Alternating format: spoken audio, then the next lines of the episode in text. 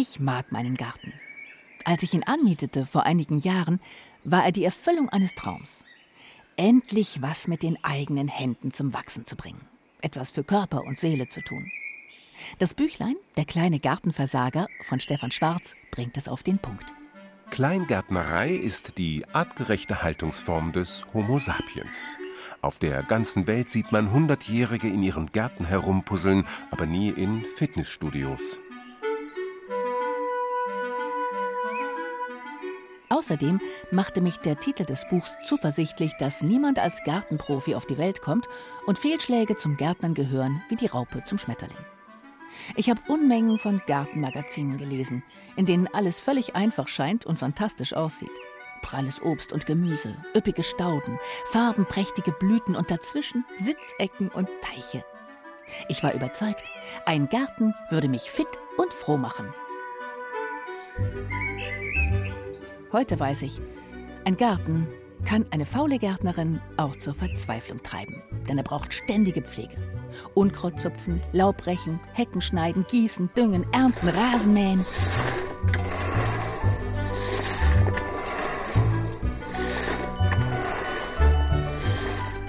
Ich hatte mich auf die Suche nach Alternativen zum klassischen Garten begeben und war dabei auf Karin Brenner gestoßen.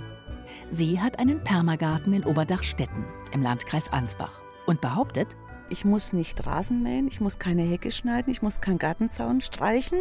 Mit diesen Dingen muss ich mich nicht beschäftigen. Super! Von dieser Frau möchte ich lernen.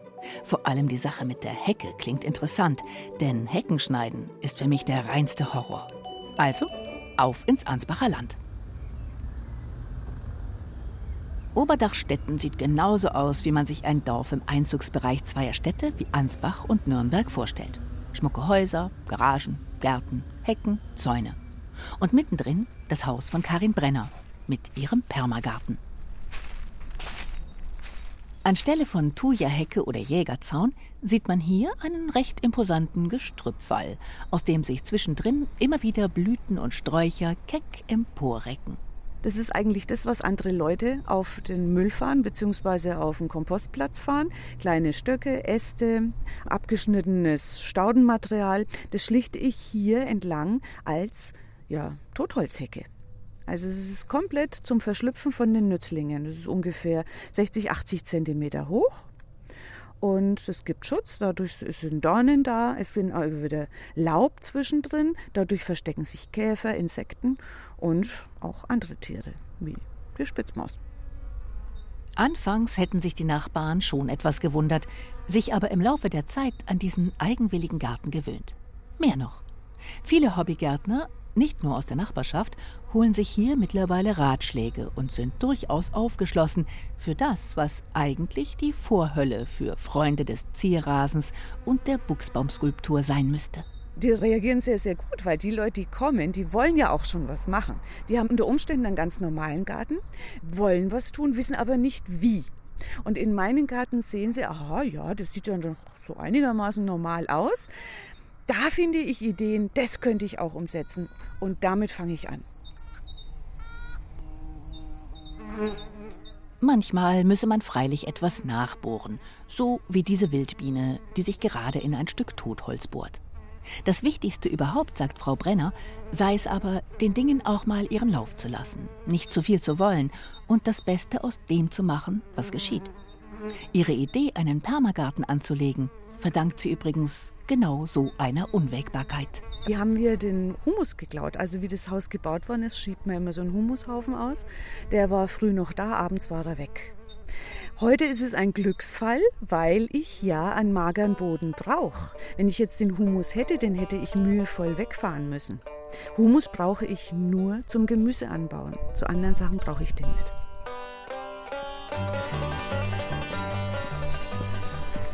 In dem Nürnberger Stadtteil, in dem ich wohne, gibt es viele Kies- oder Schottergärten, denn die sollen praktisch sein. Perfekt für Menschen, die nicht viel Zeit in ihre Gärten investieren möchten keine Hecken schneiden, nicht gießen, kein Unkraut zupfen, denn hier wächst kein Unkraut. Hier wächst auch sonst nichts. Also wäre ein Schottergarten eigentlich ein Garten für mich. Nur ist das überhaupt noch ein Garten? Auf seiner Homepage schreibt der Bund Naturschutz, Viele Jahrtausende sind Menschen über Äcker gegangen und haben Steine gelesen und zu Haufen geschichtet, um Felder fruchtbar zu machen. Heute erleben wir, wie ein neuer Gartentrend dafür sorgt, dass Schotter und Kies in Vorgärten gekippt wird. Schon der Begriff Garten ist falsch. Ein Schottergarten ist nicht mal eine Wüste, denn die Wüste lebt. Ab und an sieht man in so einem Schotterfeld einen der vielen Buddhas sitzen, die es mittlerweile an jeder Ecke zu kaufen gibt.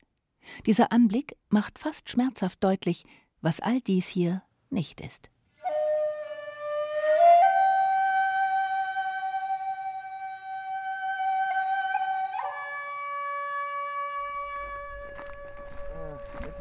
Das Meditationsmeer ist an einem japanischen Tempel in Kyoto, dem Daitokuchi, angelehnt. Das sind 15 Steine, die in einem Kiesmeer verteilt sind.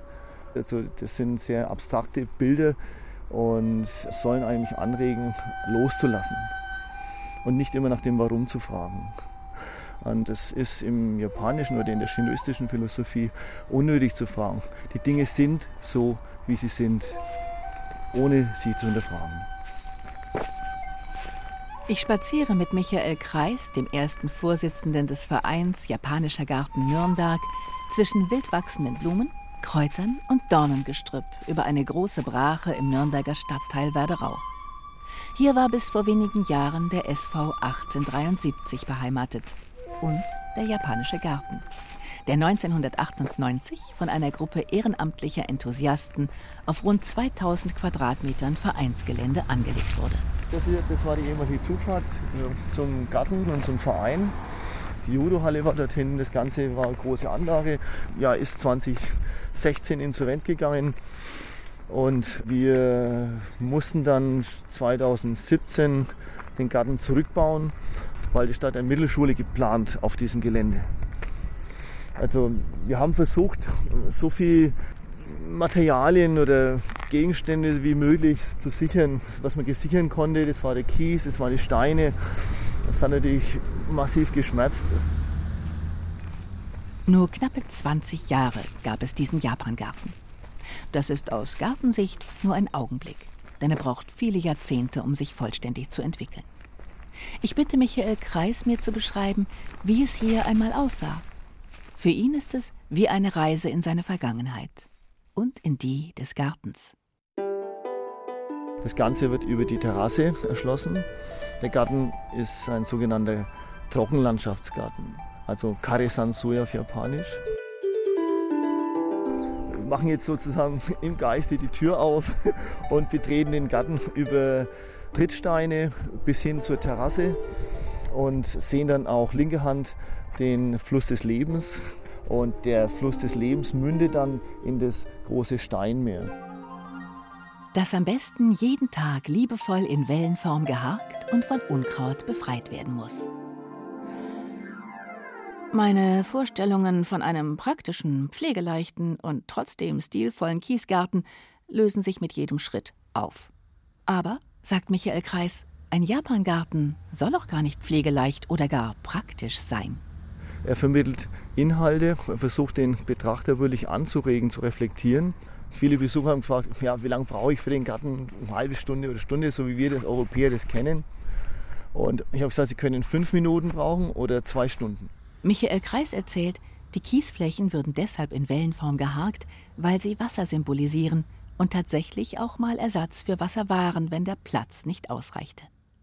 Um mir zu zeigen, wie ein japanischer Garten mit Wasser aussehen kann, fahren wir nach Reichelsdorf. Kaum sind wir ausgestiegen, beginnen die Fachgespräche. Also der Baum ist jetzt ungefähr 30 Jahre alt. So viel habe ich jetzt schon begriffen. Ein japanischer Garten braucht Zeit und Pflege. Ist aber auch beeindruckend schön. Von der hölzernen Terrasse aus blicke ich in eine fremde, fernöstliche Welt, die von Wasser und unzähligen Grüntönen geformt wird. Zwischendrin als Akzente eine leuchtend rosa Azalee, ein tiefroter Fächerahorn, eine Steinlaterne. Mein Name ist Rainer Beetz, ich wohne am Reichelsdorfer Keller und habe 1986 meinen Garten nach japanischen Vorbildern umgestaltet. Es war früher Nutzgarten von meinen Großeltern mit Gemüse und so weiter und so fort, wie man es halt so gehabt hat. Und äh, dann habe ich meinen Garten eben so gestaltet.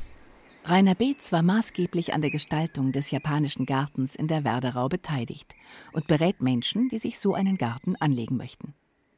Obwohl ich die Antwort ahne, stelle ich trotzdem die Gretchenfrage: Ist so ein Zen-Garten was für eine faule Gärtnerin?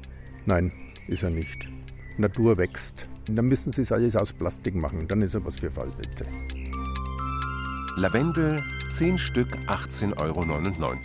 Gänseblümchen Großgebinde 10,99 Euro. Künstliche Efeuhecke 2 Meter Rolle 69,98 Euro. Kunstrasen Halmlänge 7 mm. Künstliche 5 Quadratmeter. Kunstpflanze mit Echtholzstamm 44 Stopp, da wird man ja arm.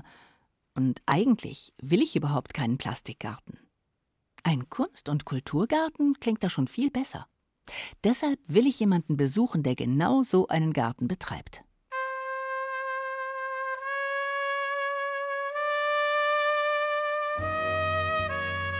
Mein Name ist Willi Wiesner. Ich bin freischaffender Künstler und Vorstand eines Kulturvereins Go-Kultur. Der, der, Träger jetzt hier dieses Geländes ist und von verschiedenen Kunstaktionen oder auch anderen Aktionen im öffentlichen Raum. Wir befinden uns im Go-Garten im Nürnberger Stadtteil Gostenhof, mehr oder weniger idyllisch zwischen Ausstraße und Bahntrasse gelegen.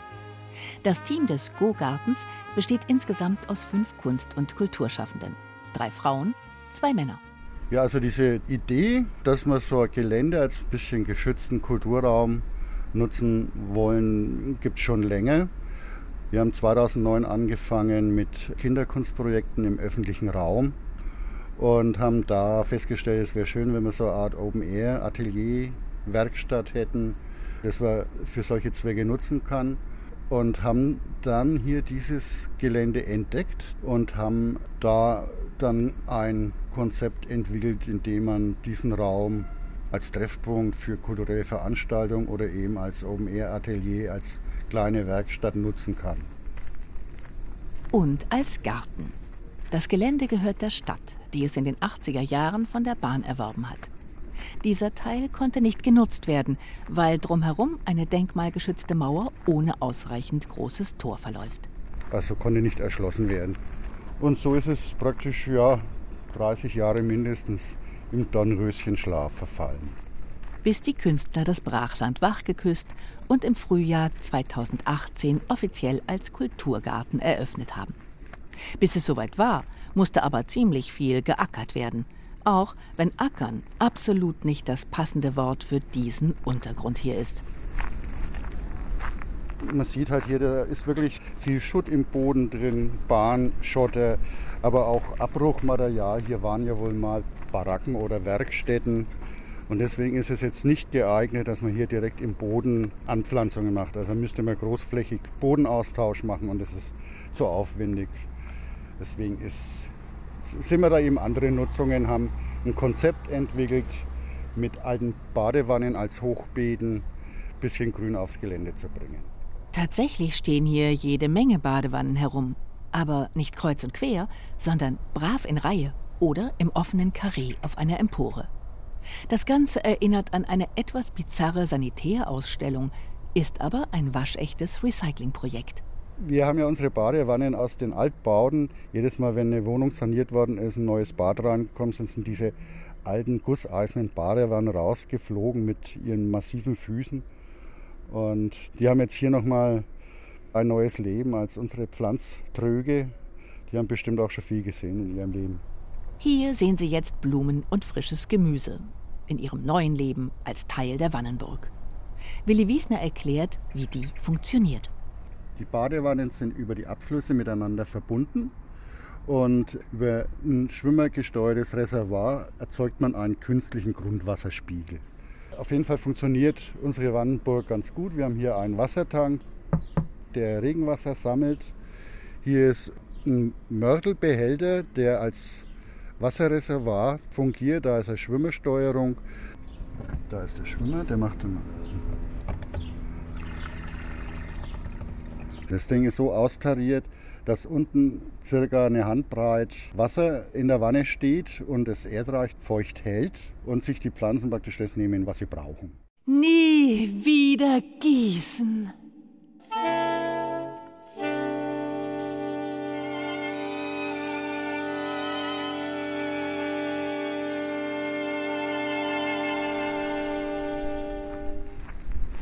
Tatsächlich sprießt es in den Badewannen und zwar ziemlich bunt durcheinander. Es wirkt etwas experimentell. Ja, das ist die zweite Phase. Da probieren wir aus, was alles unter diesen Bedingungen wachsen kann. Was haben wir hier? Oh, da bin ich jetzt überfragt. Moment, da ist sogar ein Schildchen. Blue Ocean, Delphinium grandiforum. Rittersporn. Man muss offenbar kein Profigärtner sein, um hier mitmachen zu können. Eigentlich gar nicht. Wir haben hier viel nach dem Prinzip Versuch und Irrtum gearbeitet. Das hier waren unsere ersten Versuche, einen Weinberg anzulegen. Da sind wir die letzten Jahre ein bisschen ja, durch die Trockenheit belehrt worden, dass auch oder gerade Wein viel Wasser braucht.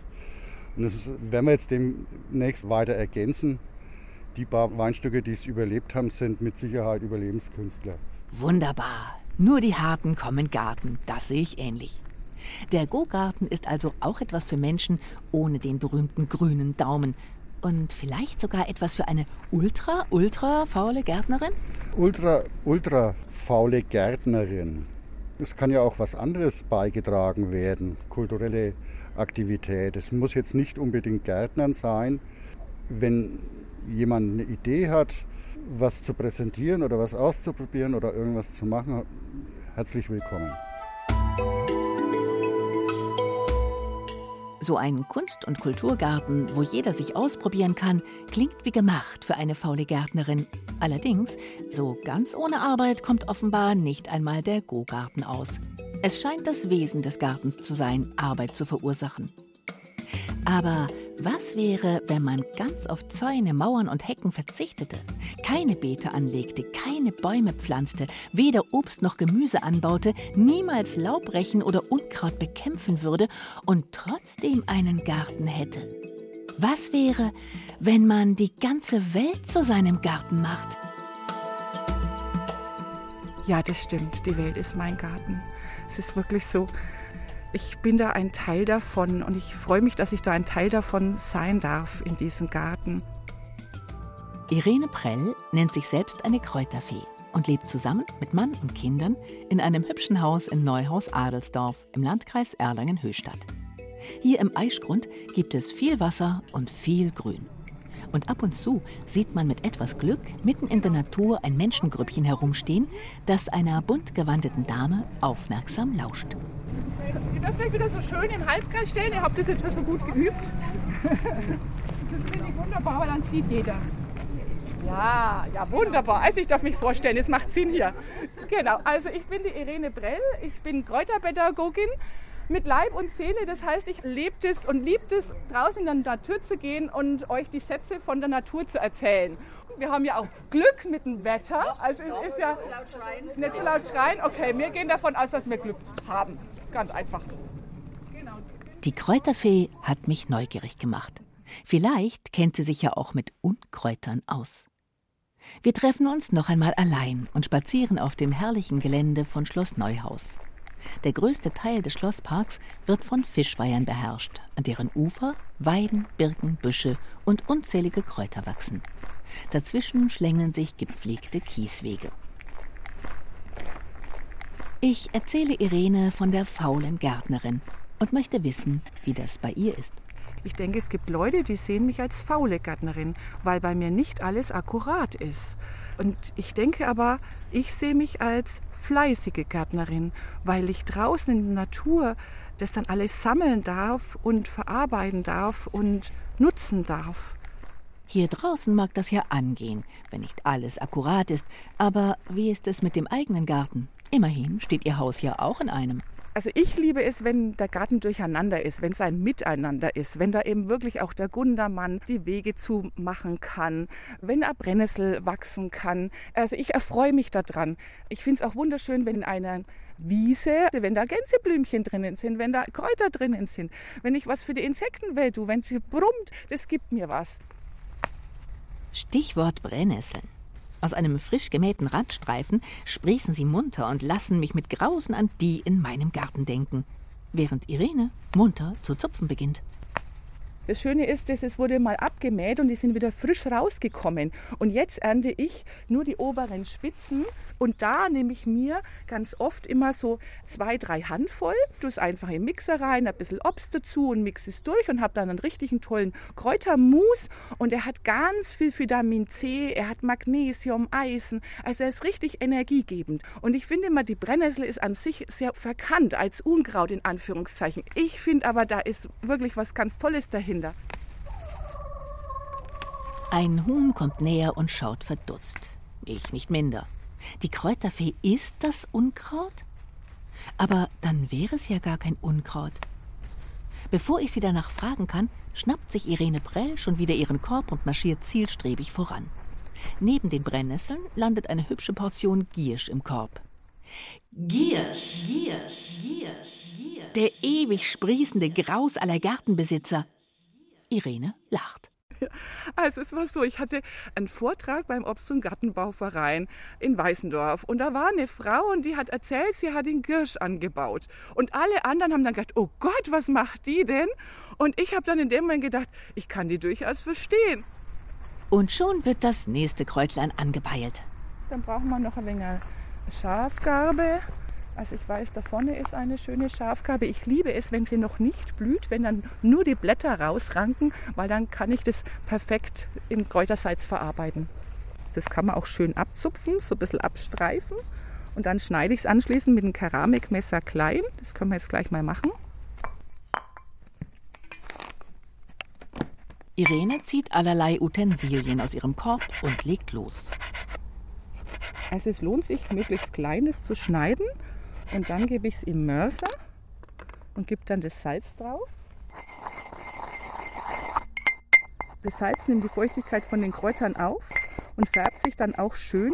Jetzt haben wir ja lauter grüne Kräuter drinnen, darum wird es jetzt ein schönes grünes Kräutersalz. Dann mache ich auch oft eins mit Rosenblütenblättern, da habe ich eine wunderschöne rote Farbe oder ich mache es auch mit Löwenzahnblüten. Dann habe ich ein schönes gelbes Salz und das gebe ich dann in meinen Glas schichtweise rein, sodass es richtig schön ausschaut, wie so Regenbogenfarben. Also habe ich dann ein richtig schönes Kräutersalz.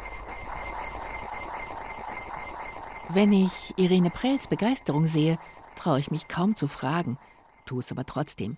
Gibt es auch für eine Kräuterfee Unkräuter?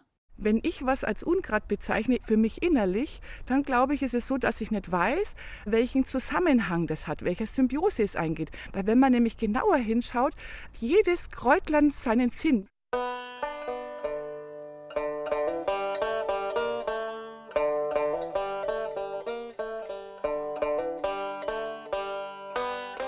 Bei meiner kleinen Rundreise durch die unterschiedlichsten Gärten habe ich viel gesehen und gelernt. Zwei Dinge werde ich mir besonders zu Herzen nehmen.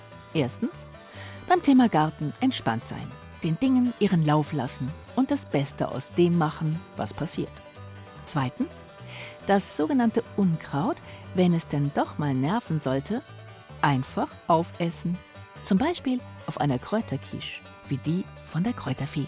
Mit Brennnessel, mit Spitzwegerich, mit Schafgarbe, mit Girsch. Einfach nur lecker. Ja, stimmt.